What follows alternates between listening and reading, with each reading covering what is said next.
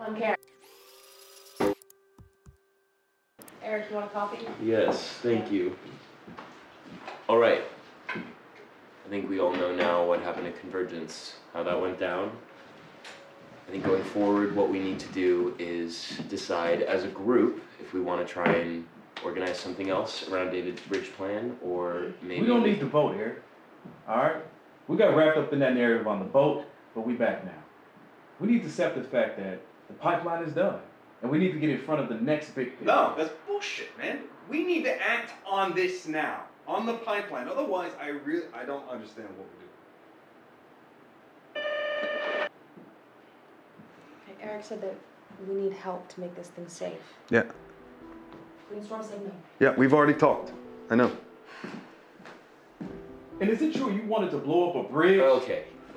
No, Wesley, no. can we- look, let's let's everybody just like take a deep breath, okay? We're all trying to accomplish the same thing here, and arguing is David! hi. Who uh, who's this? I'm Karen. I'm a friend of David's. We used to date back in California, but that's ancient history now. You must be Ava. You know who I am, but are you Alva's mom? No, no, not the maternal type. Who's Alva? David. Karen, this is not okay. Sorry, honey. I was in town and I wanted to call in on you. I saw your van out, but I didn't realize you have company. Yeah, we're gonna talk about this No, I outside. called first, but I, you know, I like surprises. That was odd.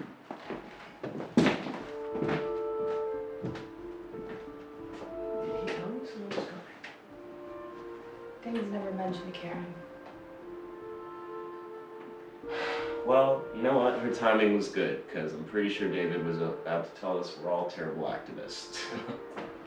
He hasn't been able to stop talking about the bridge since he came back from Convergence. yeah. Um. Things got pretty intense.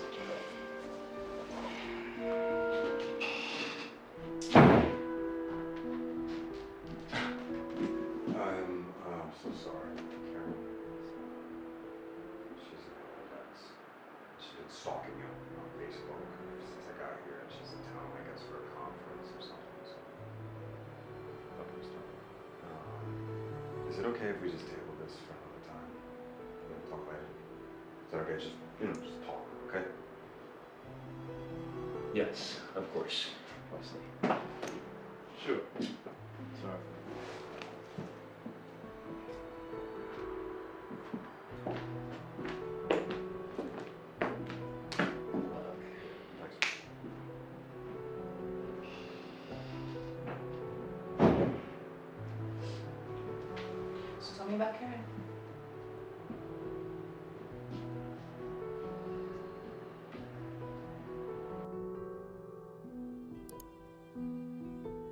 Listen to the Game est un podcast produit par Podcut. Vous pouvez retrouver l'ensemble des podcasts du label sur podcut.studio. Et si vous avez l'âme et le porte-monnaie d'un mécène, un Patreon est aussi là pour les soutenir. Vous pouvez aussi retrouver le podcast sur Twitter, at LTTGpodcast, ou sur Facebook. Je rappelle qu'une présentation globale du concept est disponible en épisode 0. Merci de votre écoute et à très vite.